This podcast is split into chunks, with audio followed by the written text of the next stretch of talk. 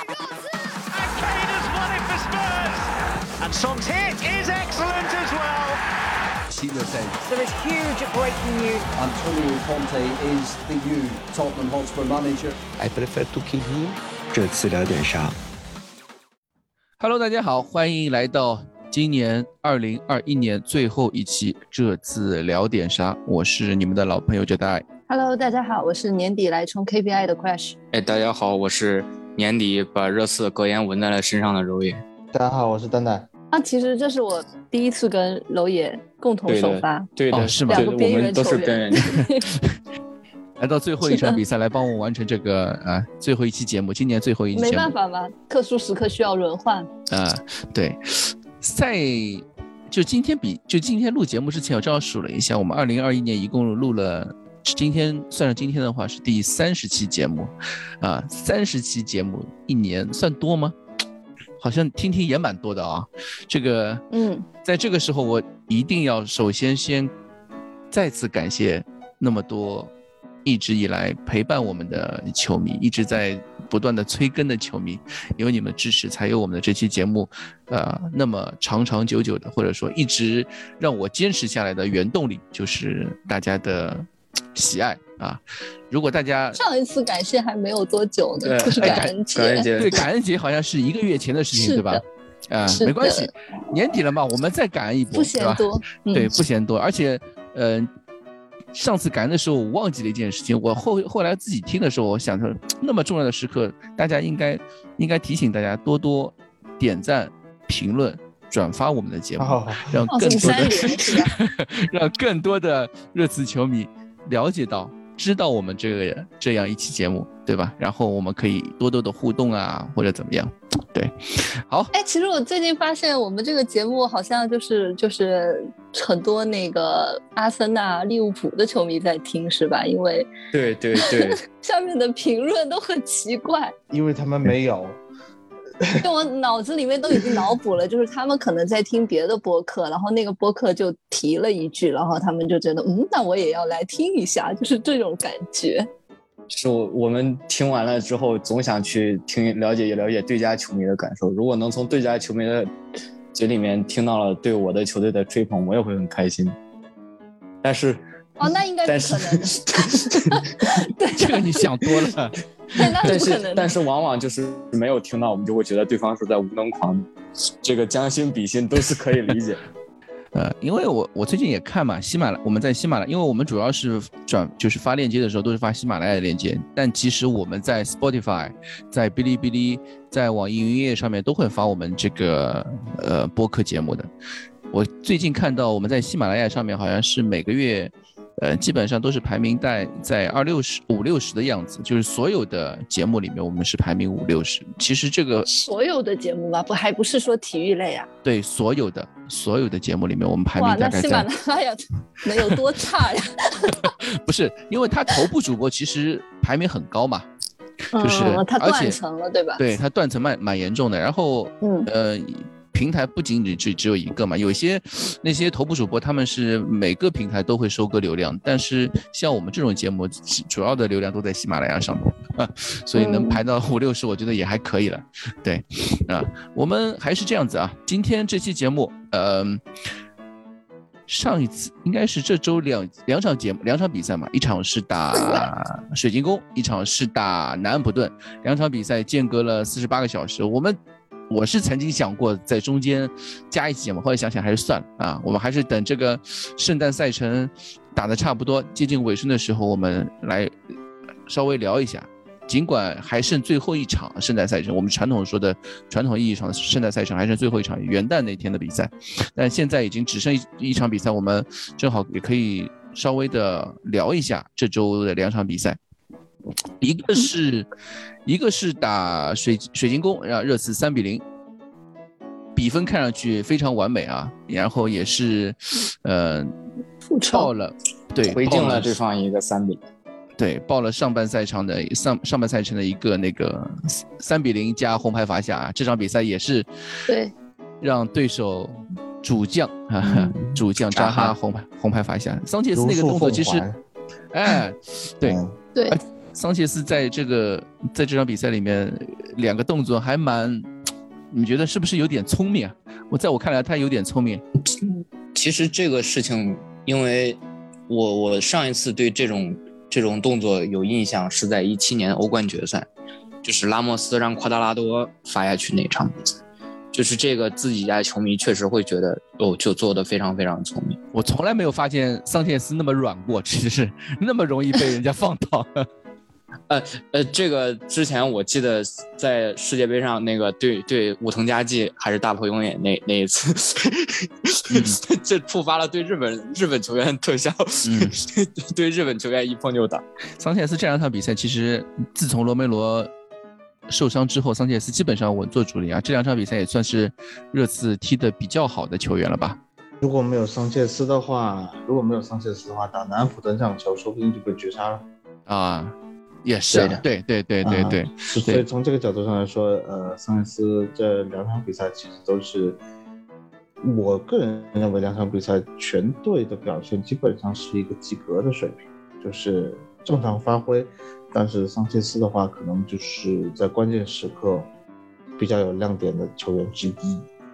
然后就是大家其实都呃是都是同一水平，然后别人是及格，就桑切斯是超常发挥这种感觉是吗？嗯，对，桑切斯可能就是 大家拿一个，大家拿一个 C 或者 B，然后桑切斯，哎，我可以拿 A，就嗯，我我我觉得他进了那个球以后，呃，信心上面可能可能都好更好了一些。嗯，另外一个就是其他的球员在后防线上，其他球员哦，就是尤其是戴尔嘛，戴尔就是是打水晶宫那场也有一个失误，比较嗯明显的失误。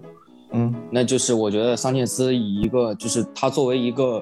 以之前是以不稳定著称的球员来说，他这么多场比赛能有一个相对来说比较稳定，然后没有没有失误的这样一个发挥，在我看来，对于桑切斯本人来说是一个非常大的进步。嗯，但是我我我我先警告一下，就是那天觉得心里面想了一下要吹戴尔，刚想完。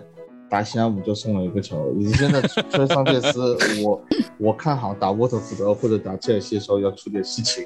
这个这次的后防我们已经不敢吹了，就是这个感觉。我觉得提前提前警告一下孔蒂，让他把罗登先换上去。对，呃，而且这两场比赛啊，我我们尽管说就是那个第一场比赛三比零，我们拿的非常的酣畅淋漓，或者说呃也比较轻松嘛，因为大部分比赛对手都是少一人作战，我们下半场其实踢的也不算特别的好，只是说就能够。呃，比较看起来没那么累是吗？啊、看起来比较轻松的拿下了一场比赛，而球队大部分球员都做到了一些轮换，像凯恩啊、孙兴民啊、霍伊比尔，嗯，都早早换下，然后让球队主力能够有一个轮休的机会。但是，嗯，比较奇怪的是啊，四十四分四十四小时之后的第二场比赛，呃，孔蒂还是安排出了一个只有三人轮换的首发阵容，分别是阿里换掉了卢卡斯，然后斯斯基普被温克斯换掉，另外最后一个人就是坦甘加被本代换掉，嗯踢出来的感觉就跟水晶宫那场比赛完全不一样，对吧？呃，roy，你觉嗯得这两场比赛，或者说在你看来这两场比赛最大的区别是什么呢？那我觉得应该就是阿里和卢卡斯的问题了。嗯，怎么说？就是首先还是我觉得就是接着之前前面几期节目库里廖老师说那个就是边路球员的问题，因为在我看来，在我的印象中，孔蒂是一个讲究他要把边路拉得非常非常非常开的一个球员。嗯，那么如果说你个人作为卢卡斯的话，他是可以去拥有那种纵向的去直接带球，或者说是直接突破进到禁区里面，然后他可以再充当这种从中场到前场的这样一个这样一个作用。那么这样的话就会显得比较有层次。那么我们现在知道阿里他是不太能够拥有这种卢卡斯的这种单兵爆破能力。就是他不会带球，可以这样理解吧。而且我觉得他跟卢卡斯的差距也不仅仅是在这个地方，尤其是在一些关键球的处理上。我们可以看到阿里是一个非常勤奋的球员，他确实在他的跑动啊，或者说什么之类的，在我们看来都是，呃，非常非常勤奋，然后也是。这个这在他的这个态度上，我觉得是没有什么好说，但是还是这个技术特点和能力上，呃，另外一个原因可能我觉得也是，呃，在打水晶宫那场比赛的时候，扎哈因为红牌下场了嘛，所以说在右路上水晶宫是少一个人的，就是在我们的右路，水晶宫的左路是少一个人，嗯，可能我觉得这个也有一点点的关系。你觉得让埃莫森特别轻松是吧？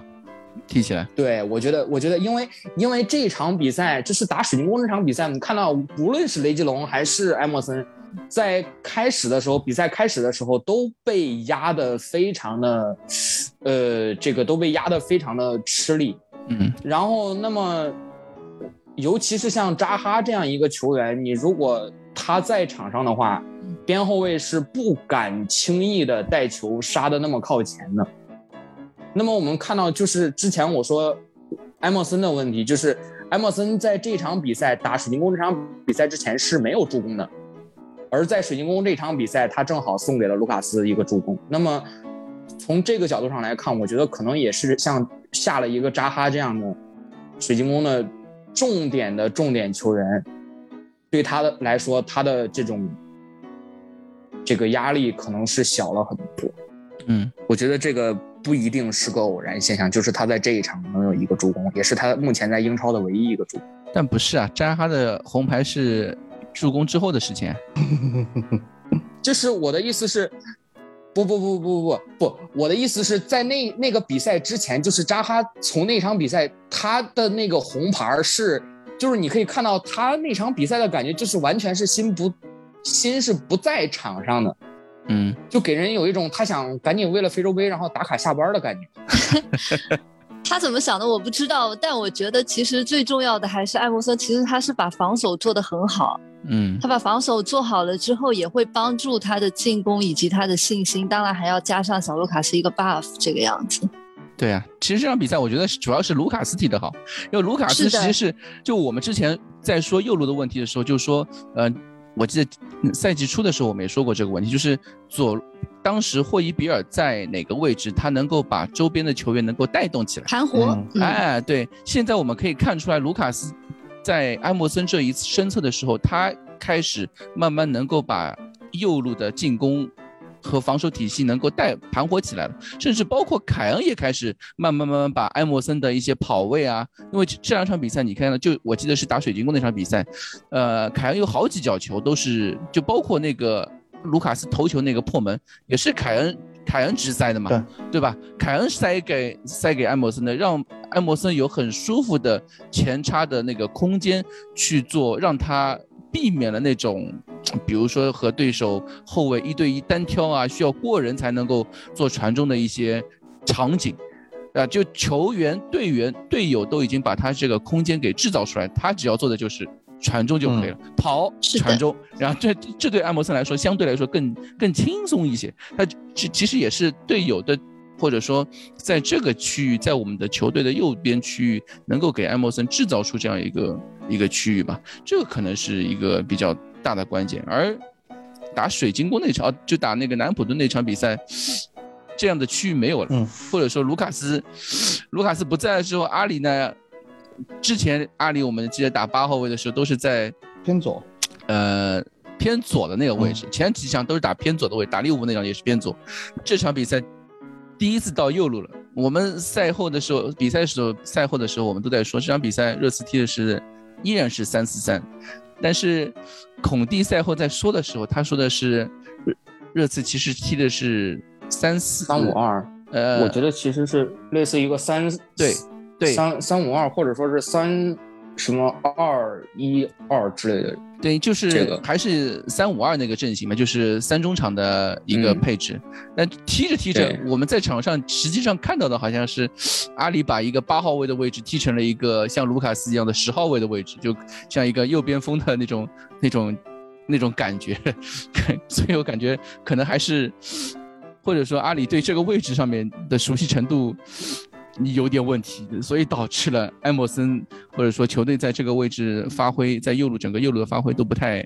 行的一个主要原因吧。嗯，就简而言之一下吧。按库里老师的说法，就是卢卡斯的存在。卢卡斯在热刺现在这套阵容中，就是所谓的正眼，因为卢卡斯可以做到的背身拿球，可以做到从后场到前场的推进，以及和前场孙兴民、呃凯恩的连线，这个东西是非常重要的。呃，我不是想特别去批评阿里踢的怎么样，但是有两个东西我觉得是值得讨论的。一个就是库里老师今天早上我起我的早上起床啊，就就说呃，他发了那个南安普顿那场比赛的站位图，站位图的时候他说呃，这里面讲的就是呃，孔蒂说霍伊比尔打左边，右边是阿里，然后温克斯是。安排在防线身前的，嗯，所以就对原本的安排就是一个呃三中场平行站位的这么一个关系。然后我再去看了那个站位图，就是你会看基本上看不到阿里在哪里，对，就是那个传接图，传接图，然后你会发现它名字小小的在达文斯桑切斯的下面，所以它其实拉的很深，所以这个东西就是一个拉的很深。呃，但是这个传球的线路图有一个问题，就是说，呃，传球站位是你一定接到传球了以后，它才会算你有一次有效触球，它才会把你这个平均站位啊传球的平均价位给给算出来。但是如果你真的结合比赛实际去看的话，阿里想要做的事情就是刚才柔野和觉得你们都说了，他想逐渐踢成一个像卢卡斯一样的。呃，右边锋也好，或者十号位也好，他自己想去踢到那个位置，但是他往往在那个位置上他拿不到球，而拿不到球的一个最主要的原因是现在的阿里没有卢卡斯那样的背身能力，也没有就是说他面向本方半场背对对方球员接球转身的能力，再一个他就只能是去。啊，进行前插，但是它前插以后，我们也可以肉眼可见，他速度已经不像以前这么快了，因为本身阿里的速度就不见长。现在经过受伤和这一段时间缺乏比赛的锻炼，他的这个向前前插几次吧，就萨利苏没有下去之前，阿里其实对呃对方的左翼进行过几次内部的前插，但是那几次全部无功而返，所以也导致了呃他的这个。传球站位平均站位的位置非常的靠后，因为他必须撤回到一个更加靠后的位置上，他才能够拿到球。所以无论是嗯，孔蒂说的本来是一个三中场的排布，温克斯居中，惠比尔居左，阿里居右，还是阿里自己想踢成卢卡斯的那个位置，无论这两个位置怎么踢，打南普顿这场比赛，呃。阿里都没有满足任何一方的要求，所以这场比赛可能说，这就可以凸显出，呃，卢卡斯在这一套阵容中现在有多么大的作用，以及卢卡斯和埃莫森的这套连线，在打水晶宫这场比赛，嗯，就是踢得非常好，能够创造了无数次的机会，包括卢卡斯到，呃，比赛结束前还有两次比较好的机会，对，啊，就是凯恩和孙兴慜下去了以后。他还能踢出来，所以就是可以看出来，卢卡斯打水晶宫那场比赛的爆发，我觉得不是偶然，而是现在这一套成相对来说在热刺来说比较成熟的一套体系里面，嗯，卢卡斯是这一套阵容中实际上的真正的核心，而不是啊像凯恩啊或者孙兴民是球队的核心。当然，他们两个很也很重要，只是说卢卡斯。但你缺少卢卡斯了以后，对吧？打南普顿这场比赛，我们就觉得进攻是乏力的，啊。而你说轮换三个人，其实是可能三个人相对于南普顿六个人来说，确实少了一些，你的体能可能会差一些，但是不至于你的表现有一个断崖式的下跌，啊。本代换坦甘加，我觉得其实是一个增加进攻的一个常规换人。啊，温克斯换斯基普，从根本上来说，应该不会对进攻或者整个球队的体能或者表现有什么决定性的改变，唯一决定性的改变就是阿里换掉了卢卡斯，所以在这样的一个情况下，呃，热刺现在这个阵容啊，我们也说非常时期注意轮换啊，但是轮换来轮换去，最重要的目的还是让比赛拿下来，平稳的拿下，球员能够少受伤啊。现在好消息就是说球员。受伤的这个呃情况没有频繁的出现，已经算比较不错了，相对于其他英超球队来说，啊，但是比赛开始出现了一些小的问题，当然这些问题其实我们长久以来也都知道的，如何去解决，如何去克服，可能就是看下面孔蒂怎么样在进行调整和排布吧。嗯，另外一个是，就是我看到了一个打南安普顿那场比赛上半场的一个平均站位图。那么我不知道你们看到的是全场的站位图还是半场的站位图？全场。我看的这个半场的站位图里面，阿里是非常非常规矩的站在了右边。就是我还是想说，可能是下半场他觉得罚下去了一个人之后，他应该往前走一走，然后或者说是怎么样。但是他其实，他确实在萨利苏被罚下去了以后，呃，他有几次前插都是上半场快结束之前，大概三十八到四十四分钟的时候，他做了几次前插。那哪怕是那样，就是对方少一个人，他都没有能够完成一些呃有效的连接或者衔接。这对于热刺的进攻来说，我觉得影响是非常大。另外一个，我我也是觉得就是这个。一个关于这方面的问题，就是他在至少就是在那一场比赛看来，十一打十一的时候，他并没有能力。就是如果说他真的有能力去踢成一个像卢卡斯那样的那样的人，就是那样的球员的话，他在那一场他应该是要，就是上半场的站位应该是要更靠前一些。就是可见那一场他也是被压的。我觉得就是，如果说按我对阿里的理解来说，上半场他其实也是，就是他的能力不到，所以说他在那一场上半场，我看到他踢的也非常挣扎的，就是他也是被压制在了后半场，没有办法去特别特别的向前。另外就是现在按孔蒂的意思，就是孔蒂的这是孔蒂的对，其实其实我一开始不是阿里，对我一开始是有一个问题的，就是我觉得我们球队。嗯，嗯就是少了一个能够在背身背对那个防守球员的时候拿拿的拿球，然后转身能力要特别强的一个球员。然后小卢卡斯是可以做这件事情的，其实恩东贝莱也可以做这件事情。所以在上次那一场比赛，我们看到阿里加温克斯还有恩东贝莱的组合是可以是 workable 的。就是在于还是有一个人可以去做这件事情，但是今嗯，就是南安普顿那一场比赛呢，呃，霍伊比尔我们知道是也是没有办法做这个事情的，所以我在想，孔蒂的想法其实是不是他希望是让凯恩来做这件事情？嗯，但是问题就是，如果你让凯恩来做这个事情的话，你前场的攻击点又少一个。对，而且我会看到凯恩非常的累。所以他是不是其实也是自己在做一个类似于实验或者一个战术的一个调整？因为我其实我不太明白，就是这三个人的一个搭配，所以是我的问题在这里。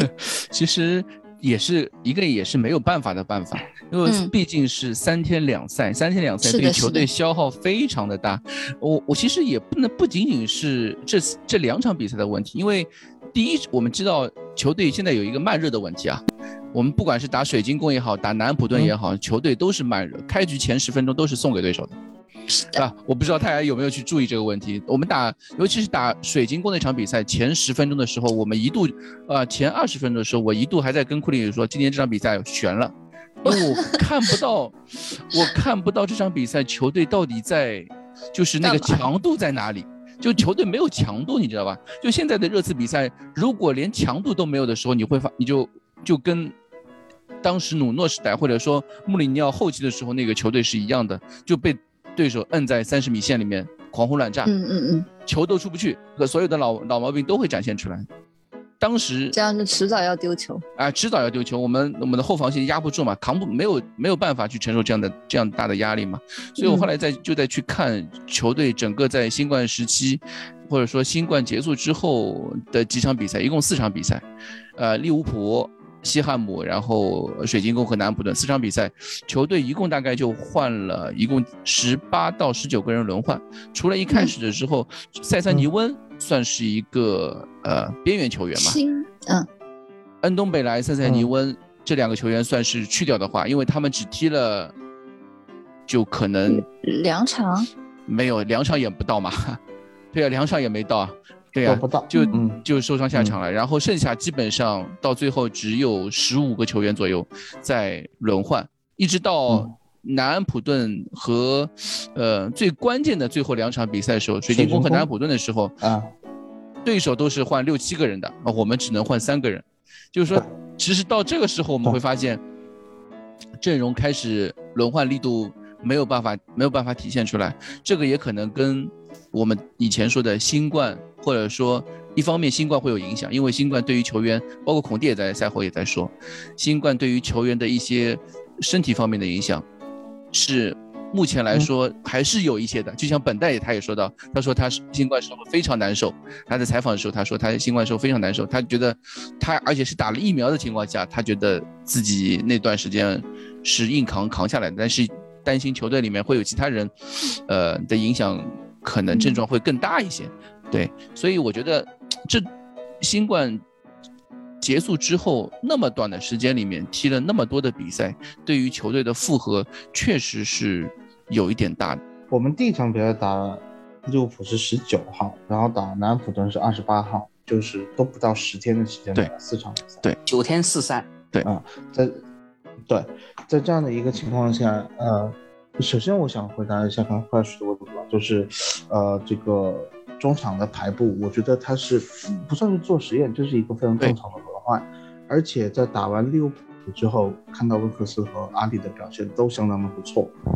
啊、如果塞特尼翁这样比赛可以打的话，我相信雷吉隆是不会首发的。雷吉隆真的累，我觉得这两场比赛踢的，嗯，对，雷吉隆非常累啊、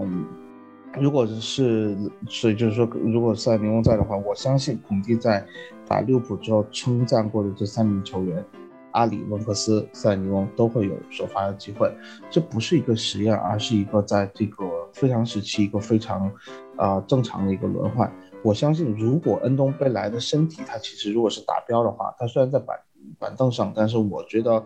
嗯，他可能身体某些素质或者是呃呃扛不了，所以最后一个换人，呃，埃默森被换下，我也预见到了，因为我觉得埃默森一是踢的比较挣扎，二是他其实这个体能基本上也到一个极限了，嗯，本来是可以完全可以用呃恩东贝莱去换埃默森，然后把本代踢到一个左后卫位置位置上，啊、让多赫蒂去右路，对吧？对对，拉都在回右路在左边实在这是那个。这可能，对，这可能就是说，对于这次的进攻来说，在可能最后下半场会更有帮助的一些这个解决方案，但是不行，所以就是回到问题，就是，呃，阿里虽然踢得不好，但是他这个轮换，我觉得是必须的，但是可能多少我觉得有一点争议的，就是说，呃，在卢卡斯踢了这么好的一场球以后，而且卢卡斯，我个人认为 是有连续作战能力的。他无论你让他踢多少场比赛，他，我个人感觉卢卡斯的体能分配他自己拿捏的非常清楚，而且他自己本身是一个非常自律的球员。你让他连续踢几场九十分钟的比赛，问题应该不大。就哪怕是这样，我觉得反正就是说给卢卡斯的时间少，打南安普顿这场球，嗯，在已经明显看出来对方有针对性的布置了以后，特别是被罚下一人以后，怎么去破这个密集防守？卢卡斯上来的时间晚了，就是这这场比赛其实我们赛后有很多就是讨论的地方吧，一个是就是我们先不说裁判的问题，裁判问题我们可以放到后面再说。我们先说这个就是嗯嗯下半场嗯、呃球队的一个战术布置啊，呃，我刚说到是多赫蒂在左路啊，希尔放到右边路。对吧？嗯 两个两个嗯天残角球员放在一个 放到呃都是都是放到一个内切位的一个位置上面。我们本来就说，就刚刚柔也说了，或者说库里之前以前也说过，热孔蒂的这个三四三非常讲究这个边路的宽度的拉开，两个边路都是不管是呃希尔也好，多赫蒂也好，拉边都要做的一个就是扣回来再传中，每次都是这个样子，呃 感觉就就很奇怪嘛，对吧？对，就是那个自拍摄像头，你拉了一个那个镜面转换，就是完全反了。当场比赛我就找，就，比赛过程中我就找理由了，因为我我大概可以理解是什么要求啊，就是，呃，我们传中有一种说法，包括发角球的时候，就是你这个球是内旋还是外旋，对吧？如果你这个球是内旋的话，就是靠近门将然后转出来，这对于打南安普顿来说不是一个好的传中选择，对手因为他们的啊门将太，中位也比较高吧？应该我看一眼，嗯，中卫还行吧，贝德纳雷克还行，因为萨内斯下去了，萨内斯比贝德纳雷克还高。就是说，你的外旋传中的话，不容易被门将得到，或者是说在进入门将的控制范围内，所以，呃，嗯，就是说你逆足内旋传球可能效果会更好一些。但是我原先的想法，就实际的想法是，孔蒂布置这两个人不是让你传中的。就是因为你多打一个人的情况下，你应该利用场地的宽度去拉开对手的防线，然后让边路球员穿插或者是前锋球员穿插到对手的边位和中位的这个内部空当。当在你在这个内部空当拿到球了以后，你再进行倒三角的传中，就是贴地的传中，而不是高球传中。这样子的进攻套路会更加有效一些，你也会更加的靠近球门，啊，你也可以把对手原本比较呃紧密的这个防线拉开。所以呢，就是说，呃，这两个人无论是多赫蒂还是希尔拿到球了以后，他应该是内切，尽可能的内切切到大禁区角或者就是大禁区线这个位置，然后边路由当时桑切斯在右路和本戴维斯在左路进行套边。当他们两个套边了以后，从逻辑上来讲，应该是能够把对手的两个边后卫或者是边前卫给带开，这样子你的内部就有空当了。这样子的机会出现了大概两到三次，但两到三次呢，只有孙兴民和卢卡斯完成了，就是本代的套边和呃这个桑切斯的套边，并没有形成什么实际的威胁，特别是右路桑切斯套边了以后，他的选择只有回传给温克斯，然后由温克斯完成传中。那就是说，你无论是去避免外旋传中，还是去呃要去打对方边中结合内部这两个目的都没有实现啊、但是我觉得可以理解，就是说这套这套进攻方式绝对不是训练中着重强调过的，而且也不是多赫蒂和希尔，再加上你考虑到化学反应，多赫蒂和戴维斯，不好意思。还还有那个希尔和桑切斯的化学反应是没有办法促成这一套啊、进攻体系能够顺利运转起来，所以我觉得也可以理解吧，这个东西是吃一堑长一智的过程。另外一个就是我想说的是，首先，呃，我觉得大家可能和我有差不多的感受，就是多赫蒂相比于拉到边线，他更爱在内部进行活动。对第二个是希尔，我觉得就是起码在我的印象里，他至少跑到了左路有嗯三到四次。对，我觉得希尔也没有就是完全领会，就是如果说是孔蒂是像之前蛋总说的那样想的话，我觉得希尔和多赫蒂两个人完全没有理，就是领会到教练的这种意图，他们还是在按照自己的本能在踢，执行，对对对，他们还是在按照们执行就是本能在踢球。我觉得就是就是说到底，南普的那场球，嗯，我不知道是不是因为罚下一个人的缘故啊，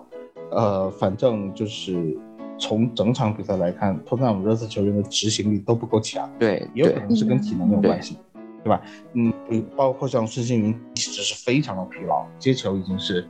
用尽了全身的力气了，几个我觉得停球问题都很大 对对吧？两场比赛，我我觉得不是他，而且不光是停球，还有射门的问题，就是好多在他身体状态好的时候，很多射门他是可以自己直接去打的，而这一场比赛他好多都选择了传球，嗯就是他对自己的脚头这个力度也好，准确度也好，他没有足够的信心，这是体能达不到的时候的一种自然的反应。而且爆发射门很累的呀。我觉得嗯，没错没错，就是我觉得孙兴民做任何一个动作，就下一秒钟都有可能全身抽筋，我就是这个感觉，因为他身体已经非常僵硬了。我真的是非常心心疼孙兴民这个情况，因为实在是没有人能够及时轮换。对嗯，本来希尔上来的时候，我觉得是不是要换孙兴民？我觉得换也是可以的，我哪怕让孙兴民真的就是休息一下，但是结果就是孙兴民依然踢完了全场。就希望，希望就是说这群球员的身体能够尽快恢复吧。这个，呃，不长不短，大概五天的时间。对，孙兴民是赛后看我看球员球迷饭拍，就饭圈的那个直拍的时候，嗯看到孙兴民是有点一瘸一拐，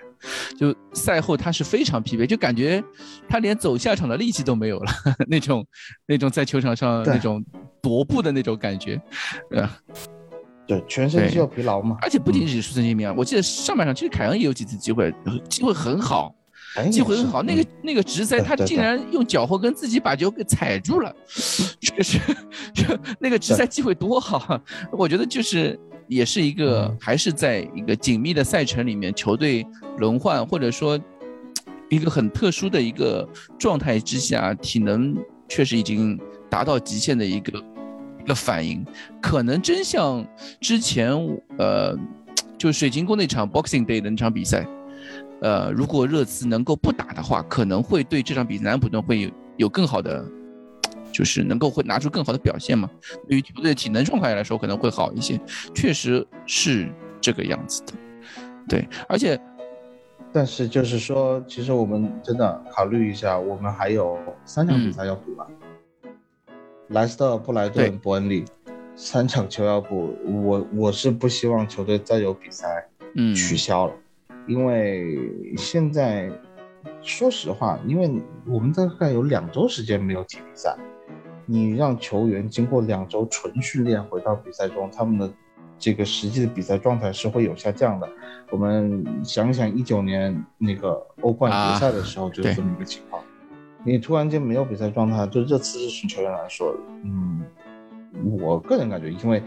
说到底就是热刺的首发和替补水平，嗯差距太大了。你不可能以练代赛，在在训练课当中，你哪怕踢场十一打十一，其实在一些情况下你是达不到这种比赛强度。对于球员们来说，如何找回比赛强度是一个很难的一个课题。呃，因为像有些球员，你比如说孙兴民、凯恩，他们进入比赛、投入比赛的这个积极性、激情很高，他们很可能在一开始的两三场比赛里边就已经把自己全部的体能和这个功力都耗尽了，所以在后面的比赛中，你会发现他们越发的疲劳。还有一些球员就是因为他太久没有打比赛，他进入比赛状态非常慢，所以你就会出现在球队中有一个青黄不接的状态。有些人状态很好的时候，其他人跟不上；其他人状态起来的时候，那些状态好的人，他们已经只能发挥出六成到七成的功力了。所以在这样的一个情况下，就是啊、呃还是看孔蒂的布局调整了。我也不希望比赛再因为呃新冠的这个情况再去有什么样的波折。虽然休息是好的，但是现在的热刺可能更需要去从内部挖潜，把阵容的这个厚度呃调整啊、厚度利用起来，就是说怎么样形成科学合理的轮换。对于这次在未来的比赛中，能够就是当时说什么孔蒂上任以后二十二十八轮不败，对吧？这个目标，现现现在还剩下二十一轮啊，我们继续继续努力，对不对？已经过掉三分之一了，是吧？啊，三分之一没有，四分之一，对，四分之一，对四分之一一。对，其实嗯嗯嗯别说别说一九年了啊，就拿圣诞赛程，嗯，其他各家球队，比如说曼联，对吧？曼联两周没打比赛，而你别说两周没打比赛这个事情，嗯球队是在休息，不是的，球队是球员那些嗯被感染新冠的球员是在家里做煎熬。他是在跟病毒做斗争，对吧？而且对于主教练来说，啊、或者说我们拿孔蒂赛后的采访来说，或者说拿朗尼克的采访来说，还有还有，我记得还有谁？嗯那个切尔西那主教练，切尔西在图赫尔，图赫尔也赛后也在说这个事情。我们就不知道有谁能够去上场，所以就没有办法做连合适的这个。他连排阵容的那个就是足够的球员都没有，呃，对吧？我们孔蒂是用圆形人偶在场上做站位，有些球队就是达不到。仅即便是像我记得是好像是曼联那个老尼克说的嘛，两周没两周没打比赛。球队只有合练了一天到两天的时间，啊，对于 球队来说，啊，我们两周不打比赛，像对于五大联赛其他球联赛球队来说是一个冬歇期了，已经是。那冬歇期回来，你还要打一场热身赛，找找感觉。对于我们英超来说，就直接就上联赛了，就强度就直接就上去了。那所以我们看到现在像曼联这种，对吧？回来状态一塌糊涂。嗯。今天早上是。被被谁逼平了，对吧？嗯，纽卡对吧？那个纽纽卡斯尔，对对啊，嗯，被踢了八脚射正。对，不仅仅是不仅仅是曼联的问题，切尔西跟利物浦都有这个问题。利物浦对啊，就是一个是疫情之后，就我们现在联赛属于一个很尴尬的时期，就是一个又有疫情，又有赛圣诞赛程快车道，啊，就像只有像曼城这样的球队，真的说就属于。啊，曼城 A 队、B 队都能拿英超冠军的球队，真的是可以在这个时候能够熬过去。但对于其他球队来说，真的是影响都是蛮大的。就看谁真的运气比较好啊！如果像是伯利这种球队，或者说我们热刺这种球队，就连续遇到新冠新冠疫情影响的球队，我们比赛打不了，就对于训练的安排啊、计划都是有很大的挑战嘛。对。对，现在就看啊，我们其实这两场比赛，我其实赛后的时候，我看大家的反应都特别激烈。我是说，社交媒体上面也好啊，或者是那些评论啊，就大家评论都感觉期待特别高。没有必要了，没有必要，就好像不赢就是很很很难以理解的事情。对，托特纳姆热刺赢球赢球迷队，对吧？这赢球 这种嗯需要赢球需要连胜的。快感在球迷中已经消失殆尽的情况下，啊，本来眼瞅着可以一波比较好的三连胜，对吧？三三场比赛，呃，三场联赛连续对手吃到红牌，这个在英超应该是记录了吧？我觉得好像没有 没有。二零一五年啊，你之前有二零一五年西汉姆啊，是吧？对，啊，那嗯那那个时候西汉姆圈。这个我没到，这个我倒没看。对我看的记录是二零一五年西汉姆连续三场对对手都有红牌。嗯，对，就是在这样的一个情况下，嗯，如果我们真的回头看一下往年的这个圣诞新年快车，我们是连诺维奇都是勉强逼平的球队，在那个时候，呃，我觉得能够打一场嗯南安普顿，基本上就是说，哪怕是一套二队或者是一对二队。混杂的阵容能够踢出这么多机会，还让对手罚下一人，我觉得其实不错。没输这场比赛就已经是一个非常好的结果，因为南普顿这个赛季的主场只也只输了一场比赛。嗯，他们主场不是那么好打的，特别在这种圣诞新年快车，呃，我一直觉得就是现场球迷的助威是一个非常大的加成。嗯，有这个加成。之前孔蒂今年。目前七场比赛是五场是主场嘛？五个主场，两个客场，两个客场都平平了，一场是埃弗顿，一场是南普顿，嗯，对吧？两个客场都平了。我们主场优势对于球队来说确实是影响非常大的，嗯，巨大的有有影响嘛？啊，对啊，我们连主场连把利物浦都撵撵回去了，对吧？对啊，所以一方面是客场的因素，一方面是球队疲劳，这个。四十几分钟，呃，四十几个小时连打两场比赛，对于体能来说，但是你可以看到的有一点啊，就是，就优势特别大，就我们不管是不是红牌的红牌影响，嗯，那球队几场比赛，我自从孔蒂接手热刺以来，除了联赛第一场打埃弗顿那场比赛，XG 没有过一，或者说整场比赛都机会寥寥，剩下比赛 XG 都是过二，二点几，二点几，二点几。对，都是二到三之间。这场比赛就有些网站是超超过三了啊。哦，呃，热刺机会特别多。对，就是只是说在没有明显机会，就是没有所谓的 big chance。啊，不是那个有有些的那个网站就是属于姐带心理的那个期望进球的那个水平，然后还有一些网 站就是库里里老师的期望进球水平。呃，每个网站不一样吧，啊，对，对这个对。这个是这个是的，这个是的，但嗯。还是说，就机会是有的，就是射门机会有，就嗯。就拿对手福斯扑救来说，嗯。上一个面对呃就联赛单场扑救超过十次以上的球队，呃，超过十次以上的门将，啊，是你们知道是谁吗？梅里耶，盲猜一个法比安斯基，不是，都不是，是纽卡之前那个门将叫达洛尔，哦哦，你是说打对吧热刺啊？没有没有没有，就联赛里面。所有的吗？所有的、哦也是是纽卡的达洛尔，也是面对热刺，也是，就 就热刺呃就是有这样的一个，热刺就是一支能够让对手门将封城的一个球队啊，在我们热刺球迷心里面，遇到就整个英超有好几个门将都是这个样子，什么像刚刚说的达洛尔法比安斯基啊，法比安斯基，对，还有之前我们说那个跟德着赫亚，德赫亚，当年诺维奇那个叫哎克鲁尔，克鲁尔，克鲁尔对对对对，嗯嗯，哎，我跟你讲哦，那个曼城也是这样想我们，也有道理，也有道理，嗯，对，那我？们永远都是洛里啊，我们永远都是洛里，只有一个。嗯，对，然后这场比赛另外几个就是争议的点啊，嗯。比如说有呃有有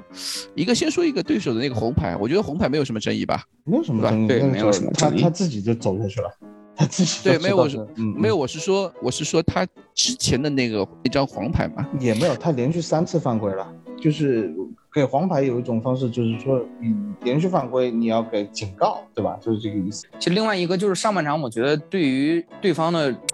这个吹罚尺度已经很松很松了，就好比有好多次就是抱啊、拉拉人呐、包括这种都没有给牌的。对、嗯我我是觉得那个呃小沃克开场十分钟就应该红牌下去了，如果按照一个正常尺度的话，嗯。因为嗯，我他开场十分钟的时候是拿了第一张黄牌，但其实开场三分钟的时候就在我们禁区角上面，就是他在他们的前场，就是我们的后场嗯。去缠抢我们的本戴维斯还是谁？是雷吉隆还是本戴维？我忘记了，也是一个背后缠雷吉隆，对一个背后雷缠抢。然后那张那个动作竟然连黄牌都没有。其实我觉得这场比赛嗯。对手日对手南普顿，他就是依靠六人轮换，然后整个球队在主场的一个积雪。积雪的帮助之下，就来打我们这支一支疲疲劳之师嘛，想想通过这种这种方式来，呃，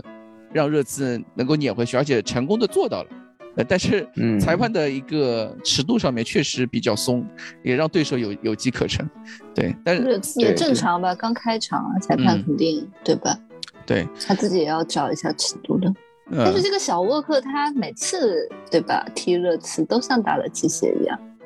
也很正常吧？是的，所以说当时是谁把他送走的呀？穆里尼奥，呃，嗯，嗯没有，也不能算你不是穆里尼奥了，不是穆里尼奥吧？就是那个赛季，我记得应该是一九年之前他就走了呀。一九年开始没有多长时间他就走了，在波切蒂诺下课之前他就走了。不可能啊，因为当时纪录片的时候问了你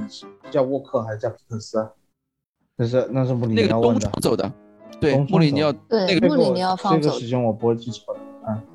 嗯，对他东窗租借去的南安普顿，嗯然后然后下窗的时候，买断了。呃，换了霍伊比尔嘛，对，对，就是 all or nothing 的那个叫什么呃字幕已经刻在了蛋蛋的身上，就像 就把什么热刺的标志刻在了纹在了你的身上，蛋蛋就是把那整个字幕全纹满了他的身体。记在了刻在了脑子里哈。我想讲一下这个裁判的问题啊，就是嗯我在上半场的时候，在萨杜斯被罚下来以后，我看了一下，他给了一个数据，就是在萨杜斯被罚下的情况下，那个点上，南安普顿已经有十二次犯规了。嗯，但是你,、去看一下全场比赛的犯规数，你去看全场比赛的犯规数，你就会发现，到下半场才吹了南安普顿三次犯规。对，这是一个，就就你你只能说这个，呃，吹罚的尺度其实是非常的不统一的，啊、嗯。所以也有阴谋论的角度，就是啊，我我我想帮杰代和和库里老师说一句话，就是因为你们在在群里面贴了那个呃有些球迷的留言，在喜马拉雅上面留言，我专门去打开喜马拉雅看了一下，啊、真的是有些人就就是就是狂黑啊，就是说我们在呃这个节目在被帮热刺洗。这就是一场热刺球迷的节目，那当然是要帮热刺说话，我难道帮利物浦说话吗？真的搞笑，对吧？就就是，呃，我有点同意这个阴谋论，就是说在打完利物浦那场比赛，因为媒体和舆论炒作了这么大的一个情况下，包括你在打水晶宫又拿到一张红牌的连续得利的情况下，就可能在下半场。嗯，这个 PGMOL 啊，现在被人家被人家改名叫做 PGLOL 啊，就是 就是说 PGLOL 啊，对啊，PGLOL 就是可能哎中场休息的时候讨论一下，哎下半场我们要抑制一下热刺了，所以下半场给的犯规数其实很多的，有很多次就是上手啊或者怎么样，我不吹。撞倒了不吹，嗯，看上去是那种五五开的争球，但是其实是南普的球员先下脚或者怎么样。啊、都不吹，这样其实是打断了这次的一个进攻流畅度的。下脚的时候，本身我们的体能就没有对方好，对方下脚他又不下呀，他他不怕，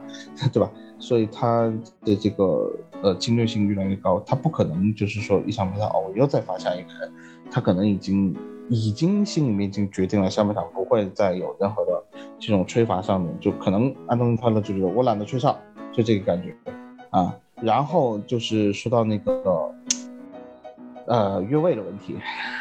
那个越位 你自己你自己来 Q 出这个问题了，啊、我来帮你 Q 啊，对吧？你太辛苦了，今天嗯嗯，就是越位这个问题，很多人都认为这个就是 VAR 的操控。我我自己的我自己的感觉是，呃，VAR 这个你要去在那个你视频室去。点动鼠标也好，或者是我不知道它是怎么操作啊，可能是有一个画板的给你画线的也好，这种东西太高科技了，不太适合像麦克迪恩、阿特金森这样子年纪又大、身体又有残疾的老同志。我觉得这样的工作你应该让一些年轻裁判来做，而且就是对对，一般国际足联他们是会有两个这个裁判的主裁判，对吧？一个他是主裁判，一个他是边裁。这个，你你看越位这个问题，我觉得边裁可能看的比这个主裁看的准得多，或者更加有心得一些。嗯，凯恩这个球，我觉得有两点要说，一点就是呃，节操上也发了，就是 BT Sport 是那个赛后的一个分析，就是这个算越位嘛，这个线到底该怎么画？他没有看到蓝线和红线之间有任何的缝隙区别，这两条线是。嗯其实你就相当于是说平交织在一起，交织在一起，对吧？那在这样的一个情况下，你凭什么说这是越位？这样子是不是一个毁掉足球的一个行为啊？这是一个讨论点。第二个讨论点就是我们一直在说的，你从哪一帧开始算这个球是温克斯传球出脚？你看到这一个这一个球的时候，是球已经从温克斯脚上面出去了，这个球是这样。以前我记得很清楚，凯恩也有也有一个球被吹吹越位，是恩东贝莱传的。那个时候专门去考究了那个呃裁判守则、越位规则，就是说、嗯、这个传球队员有传球的意图，他开始摆腿的时候，就接球的触球的第一第一针啊，对，那个时候叫要判越位，嗯、就是他有这个动作做出来了，要要要传球了。但是你看温克斯这个球，球都出去了，对吧？嗯，球都出去了，你看，嗯，那这个东西它整个 VAR 它有很多不合理的地方。那对于这种模糊的判罚，就是讲它 VAR 一直讲的是我们一定是要 clear obvious，明确出现了就是巨大的错误这样子。那我可以认为边裁这个球不举旗，是他没有犯到一个一个很明显的错误。那是不是这样的球应该不吹掉？嗯、所以他的这个 VAR 的界定，在英超里面它的使用，它的界定都存在着非常非常多的问题。热刺只不过是这个问题的又一个牺牲者，我们也没有办法说什么。这样的情况对很多球队都出现，但是所有人都抱怨的就是这个呃执法的统一性、延续性的问题。这个是一直没有得到保障，它再次出现了，就只能是我们是呃不得力的一方。当然了，呃，我觉得也有好处，就是那现在现在呃这些喊太子队的球迷，你们现在心里面可能应该舒服一点了啊，就就对吧？呃，就就大过年的，就年末了，那大家都和和气气，大家都开心，好吧？啊，不要再过来拼，就不不要过来喷我们是是强洗了，我们不强洗啊，这个只有裁判说明一件事情，嗯说明一件事情，足球是圆的，你总有你你哪一天你你得利了，那总有一天你就对吧会还回来的，吃亏了，对吧？嗯，这也很正常嘛。那不过有一点是我赛后的时候，其实我跟刚刚蛋总说的一样，包括那个我们找的那个不是 BT Sports，好像是蓝鹰体育吧？是 BT 是吧？啊，BT Sports，那可病对，并并嗯并并对对，就贝因体育。就嗯我的意思是说，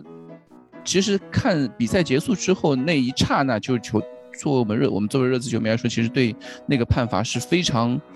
无语的，对吧？就嗯很多球迷都会去去争，比如说他那个凯恩那条线，他是划的那条蓝线，他是从他的胳肢窝下面，还是从肩膀哪个位置？因为就因为我们知道手的上臂那个肩膀那个位置进球是可以算的，对对吧？嗯，然后那个滑线，肩膀，嗯，对他那个划线到底属于是划在呃胳肢窝下面呢，还是画在那个臂袖袖标那个位置？就是我们有啊那个广告赞助商那个位置嘛，嗯就球衣的赞助商那个位置，它其实还是有一些区别的。另外，呃，就是说，就当时我们这包括那个很多嘉宾都在说这个问题，然后包括刚刚蛋总也跟蛋总也说到，那两根线是交织在一起。后来我特地去看一个英超，我们就是一个专门做裁判方面的一个博主，他把那一帧画面放大到最清晰的标准，两根线是中间还是大概有个。可能有个十公分到二十公分的一个 一个，或者说更大一些吧。从那个它不是交织在一起，它还是有空隙在那个地方的。那问题就是就问题就是他今年不是说这个线画粗了嘛？那你就粗就粗粗粗粗到这个份上，还还还对今年二十米嘛？今年我我看那个就是麦克莱利，就是那个 PGMOL 那个那个他的总经理说的，就是他说这个赛季的，就是关于体毛哨的这个越位问题，他说他们会用更粗的像素线来表示防守线和进攻线，就是我觉得他们就是你在赛季开始之前你就已经明确的说了。你要尽可能的去避免体体毛哨这样的出现，然后这场你又拿了一个体毛哨出来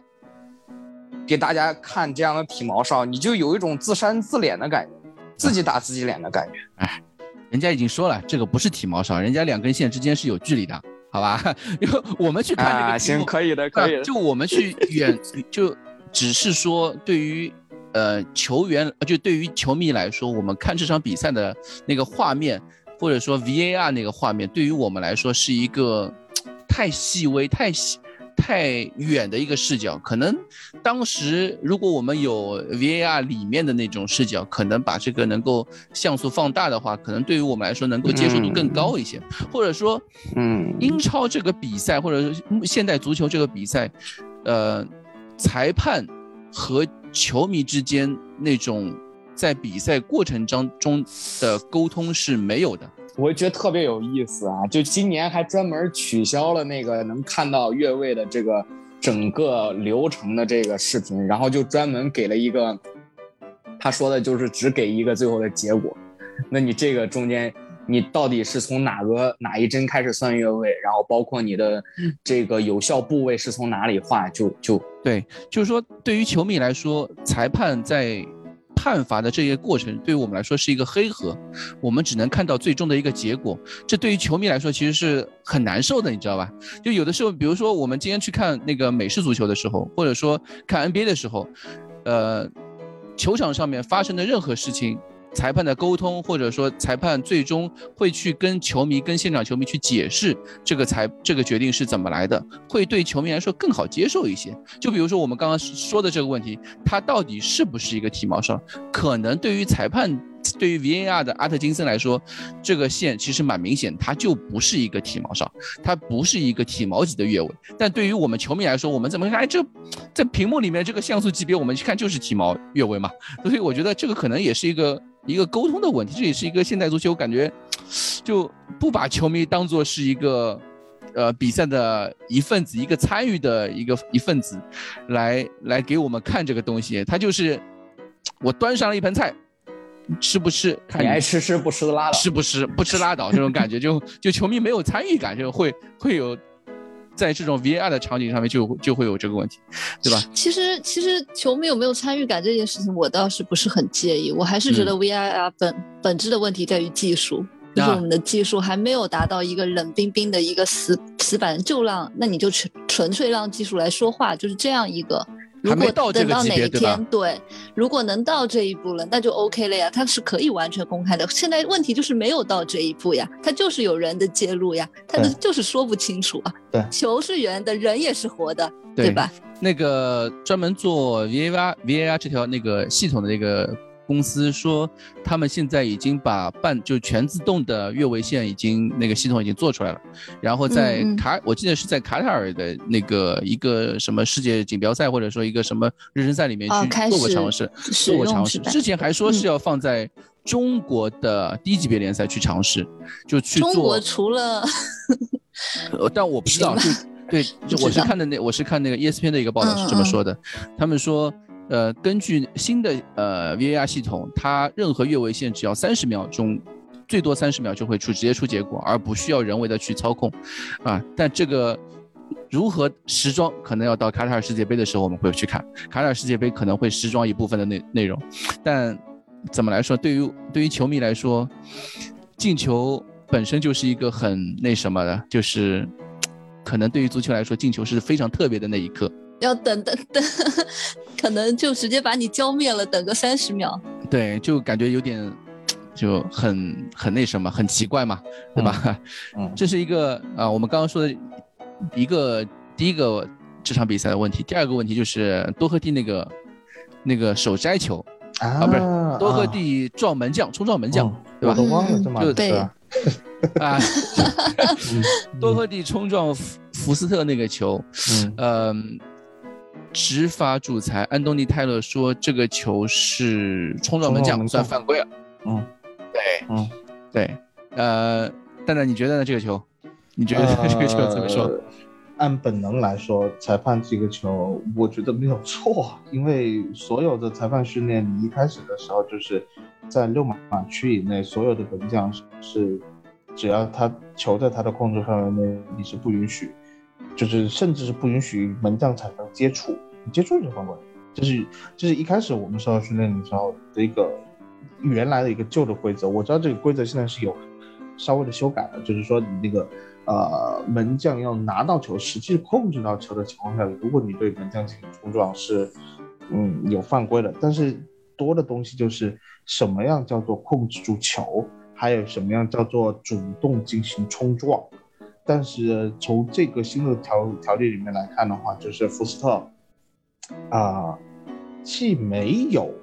实实在在拿住球，这个是真的有一说一，因为他自己下蛋一样把球漏下来了。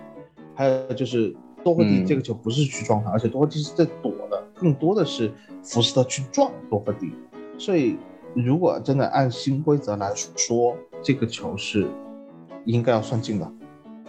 应该要算进，但是在多赫蒂飞向球，然后福斯特飞向多赫蒂的那一瞬间，我觉得安东尼泰勒的哨就已经响起来了。对这个球你就没有办法算了啊！你真的他是在小禁区内吗？我记得是在小禁区外，外是在里面，线里面就在线里面，对啊，就在线里面。所以所以那个一般这种情况啊，就是球已经传起来了，门将在小禁区线准备要拿球了。裁判的哨就已经准备掉，已经叼在嘴巴里，这是绝对的啊！这百分之百是这个情况，所以我我能够理解，我能够理解这个球会被吹掉，但是但是按道理来说，这个球不应该被吹掉，因为最后还是他自己的乌龙球，就他自己那个球掉下来的，都不是多个地碰的，所以从这个角度上来说，这个球应该是算进，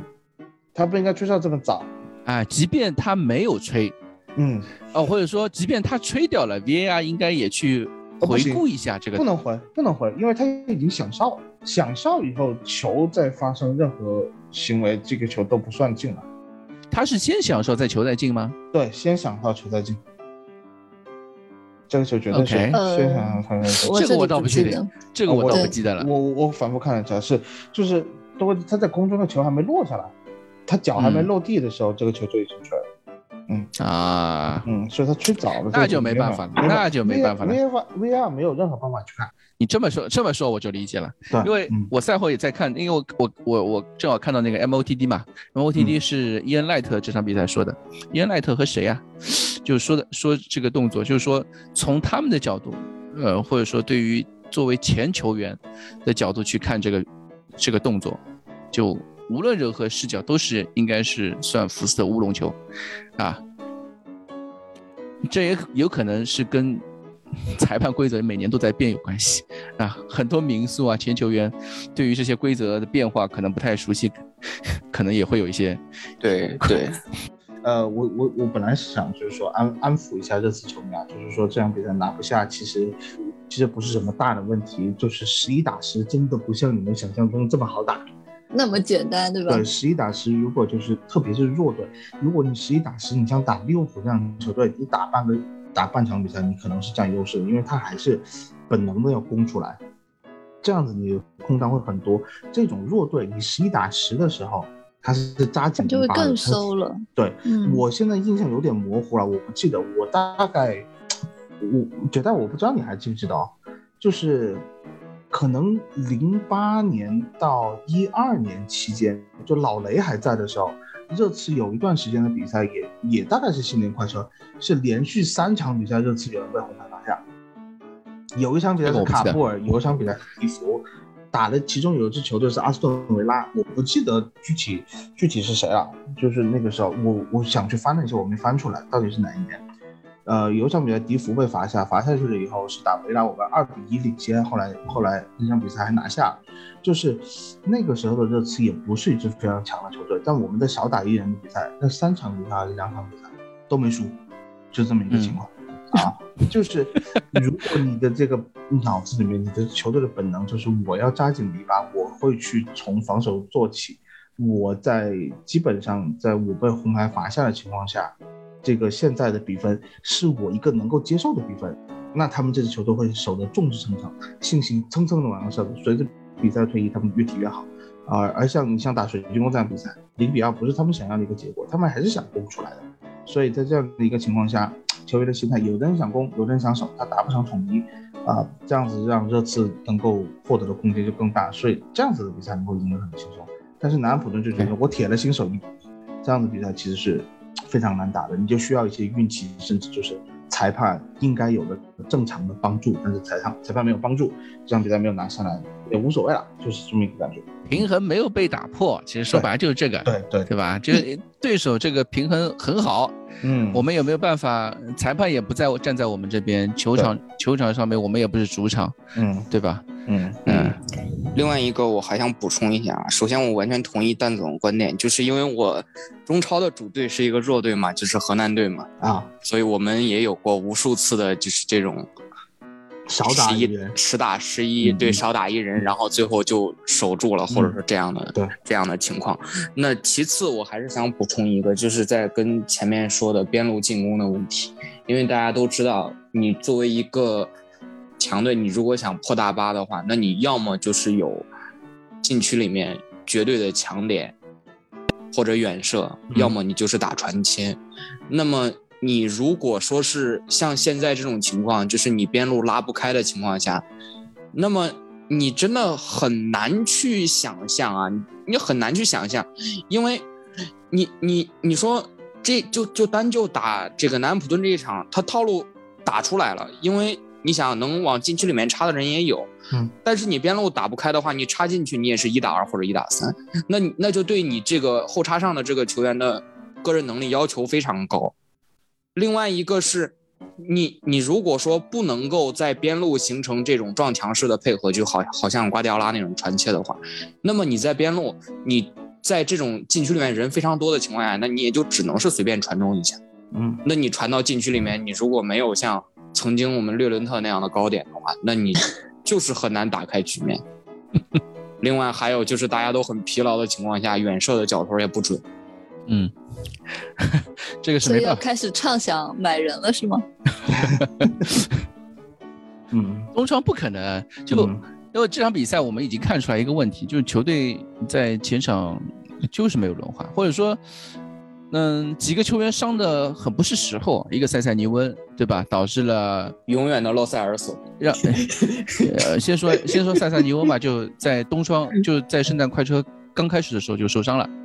啊，受伤了之后，雷吉隆就没有替没有替补了，我们左翼位上面就没有两个，其实是两个翼位上面都缺人，两个翼位上都缺人，啊，就现在包括现在转会留言就是说，我们肯定要买一个右翼位，要把多赫蒂踢掉，啊。让埃默森有一个可竞争的一个右翼位，一个一个替补选项，那就没有说过左翼位嘛，就说明塞塞尼翁还是热刺还是很看重的，就对于雷吉隆来说，然后前场的问题就是贝尔温伤的真他妈不是时候，对吧？踢了两场好球之后又受伤了，受伤了之后让呃孙兴民、凯恩就基本上打满了整个，几乎打满了整个圣诞快快车道，啊、让让。让阿里也要要去去要去抢那个卢卡斯的位置去去帮忙，所以我觉得就目前来说，球队呃按照阿拉斯特沟的说法，要一个左中卫，就是换本代跟本代竞争左中卫那个位置的球员，一个右翼位去和埃默森竞争的一个球员，然后一个中锋是跟凯恩轮换的一个球员，你可以看到所有的。想买人的位置，都不是去升级球队、升级首发，都只是给球队做能够做适当轮换，或者就是补丁。对，就让替补席上面有更好的球员，就避免出现现在的这种情况，就球队过于疲劳，赛程赛程上面没有人可以轮换的这种境地嘛，对吧？就。可见孔蒂对于现在的首发阵容还是比较满意的，或者说常规的十四或者十五个人的这样一个配置还是满意的，但可能在东窗是一个很很很好的一个打补丁的机会嘛。我觉得不能这么说，我觉得我觉得不是说他对这个阵容满意，嗯、而是，嗯、呃，他可能也了了解这次的这个经济情况，而不会在东窗盲目的投钱。你盲目投钱的话，其实你对下个赛季的准备。也不好，孔蒂可能是孔蒂是他会希望他有一个完整的休赛期来帮助这群球员进行准备，他更好的在这半个多赛季的时间里面了解了这群球员了以后，在夏天啊对他想要的球员动手啊，这样子能够呃你的这个整个舰队它就是一个平稳过渡的这么一个状况，而不是呃非理性投资。因为你说弗拉霍维奇这样子，你说东窗来，他能是集战力吗？也不一定是集战力。所以，所以你要真的，你要真的是提提从提升阵容的角度来说，我们觉得哦，买一个比较高水平的球员来就是提升阵容。但是从孔蒂的角度看来，可能就不是，因为因为他考虑到他对这个球队现在现有体系的这个稳定性的。这个呃挑战，比如说有些人他来了以后，他融入不进这个体系，那你岂不是白买了吗？嗯，所以你你，我觉得这个阿拉斯特高放出来的呃消息还是比较合理。我也我也觉得东窗务实是一个更加明智的选择，而不是背离性投资。嗯。另外，我看到刚刚就在刚刚。就是二十一轮的新闻赛前发布会，打沃特福德那场发布会，孔蒂在发布会上明确表示了热刺需要在东窗有一些引进一些新援。嗯，对于恩东贝莱的拒去留啊，他拒绝给出明确回应，但是对温克斯的去留，他明确表示将会在热刺继续效力。哦，无所谓、啊，这是半个小时之前二十三点零一的新闻，说肯定需要有一些引援。嗯，但是中场不会有引援。中场绝对不会有，嗯嗯嗯，嗯，中场球员够多了，还还有一个罗塞尔索呢，对吧？对吧？我那么他这样说的话，很有可能就是引援，可能恩东贝莱可能会要走了。不管恩东贝莱走不走，我们在中场位置上面都不缺人。嗯，嗯，我主要指的是钱的问题，我主要指的是钱的问对呀、题。对呀、然后我们对对于引、嗯对于引援来说，其实目前来说就也没有什么传的可比较可靠，因为传的比较可靠的一个是弗拉霍维奇，一个凯西，基本上都是明年夏天的事情。对，嗯，不管是球员本身来说，对于对方的俱乐部来说，他们都不希望在冬窗把这些球员放掉。对，因为是这些球员就是球队的顶梁柱啊。嗯不管对于 AC 米兰来说，对于呃佛罗佛罗伦萨来说，都是顶梁柱。他们冬窗都不可能放人的，那么都要放都可就是一个凯西他也放不掉，对吧？凯西自己也不想走，凯西还要踢非洲杯呢，就非洲杯踢完回来就两月份的事情了，不知道是不知道到时候还还会有什么状态。对于俱乐部来说，也不愿不会去做这样一个呃，就是买人嘛。对，所以目前来说，对于热刺来说，现阶段东窗没有任何呃比较可靠的转会新闻，可能可能那个谁啊，库鲁塞夫库鲁塞夫斯基，之前说的库鲁塞夫斯基嘛，就嗯，库鲁塞夫斯基，对对。打，我看他在右尤文也是打右翼右边的嘛，右翼嘛，对的，说不定对的，就是呃我们在说的这个右翼位的一个人选，我不知道啊，就是他真的打不了右翼位啊，但是他从来没有踢过右翼位啊。对呀、我不知道这个这个倒是踢右边锋倒是可以，对啊，我踢右边锋倒是可以。对，我不知道这个留言传出来的目的是什么啊？就难道真的是我们右翼位的一个人选吗？我也看不出来，所以我觉得这个东窗到截止到十二月三十号，热刺没有传出任何很可靠的风声，我们要买什么样的球员？嗯，我们都知道热刺要买这三个位置的球员，但是具体的名单具体的名单没有没有的，任何没有，就是你连留言上面都能看到的那些留言，都是更像是对方俱乐部放出的梦想，不是是对方俱乐部想卖掉的球员，想推销出去的球员，或者经纪人放风出去，呃，我这个球员是可售的啊，比如说克鲁塞夫斯基三千五百万，啊，那个麦可尼三千五百万，呃，对于热刺来说不可能去买嘛，对吧？之前提到那个都灵的布雷默还有下文吗？没有，啊，对吧？因为他又是可以踢右中卫，又是可以踢右翼卫的。对，就目前来说，嗯热刺没有任何东窗上面，因为我看昨天 s g o 的的那个球迷问答，或者包括呃洛马诺的之前的这样这两期的播客，都在在提热刺的转会新闻的时候，只说到要买哪个位置的人，但没有任何具体的名单。就弗洛华维奇都是夏天的事情，都都几个的人都强调都是夏天的事情，不会在冬窗买。所以就目前就看嘛，就只是一个冬窗，就是一个小修小补的一个时间。对，嗯，是这样，就是我对引援其实没有太太太大的兴趣，但是我觉得如果我是孔蒂的话，我也很能接受，就是东窗不会去做升级这件事情，或者说之后的一年可能也不会做这样一个事情，只是去做补强。但是呃，是什么原因呢？就是假设姑且我们认为孔蒂是一个有温度的、积极向上的好人，对，然后嗯，就是如果是同样的一套阵容，前面两个教练，我们就说两三个教练都没有带出来的一个球队，我却能把它做好的话，我可以让这些球员进步的话，哪怕我只是就做个一两年，我我我是可以撒手不管的嘛。但这对、这对我的声望来说其实是极好的。对，对。而不是说我买了一个特别强的人，然后我的球队成绩上来了，那我觉得这对我的声誉也没有什么好处。然后另外的话，就是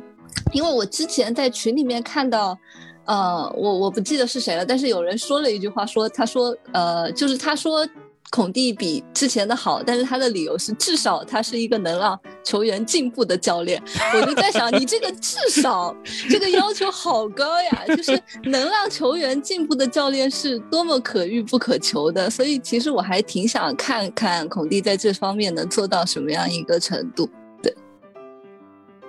对，于我来说，我的兴趣点就是满足孔蒂的要求，其他的没有。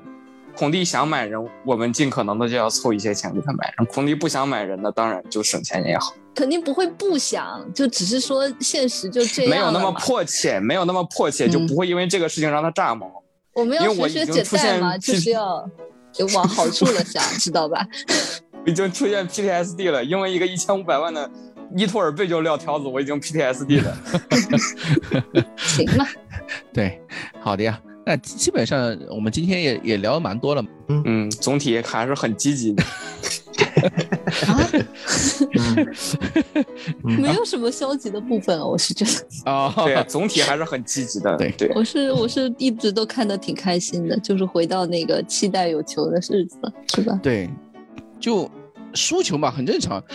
足球比赛没输有输有赢，没输对，而且就 我们前一期节目刚刚在说人家利物浦球迷现在要换一下说，没赢是很正常的。不是，我们前一期比赛刚刚在说利物浦球迷啊、呃或者利物浦这支球队啊、呃就是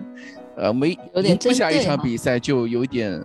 就赛后各种酸啊什么什么，我们热刺球迷怎么了？赢没赢不赢一场比赛怎么了？我就是很看得开啊，往好处想想，我们的目标已经和利物浦一样了。至少球迷的球可能在球迷的心中大概是差不多的，对，嗯，但足球比赛嘛就是这样啊，你永远没有百分之百的百分之百的胜利啊，你永远只能说就把这个胜率提高那么一点点啊，就像是掷骰子一样，永远可能掷到一个对吧？六个六对吧，总有可能会掷到的对吧？呃，那我们今天的节目就到此为止啊，谢谢大家二零二一年的陪伴啊，我们二零二二年再见。好的，给大家拜个早年。好，拜个早年，拜个早年。Come on, you Spurs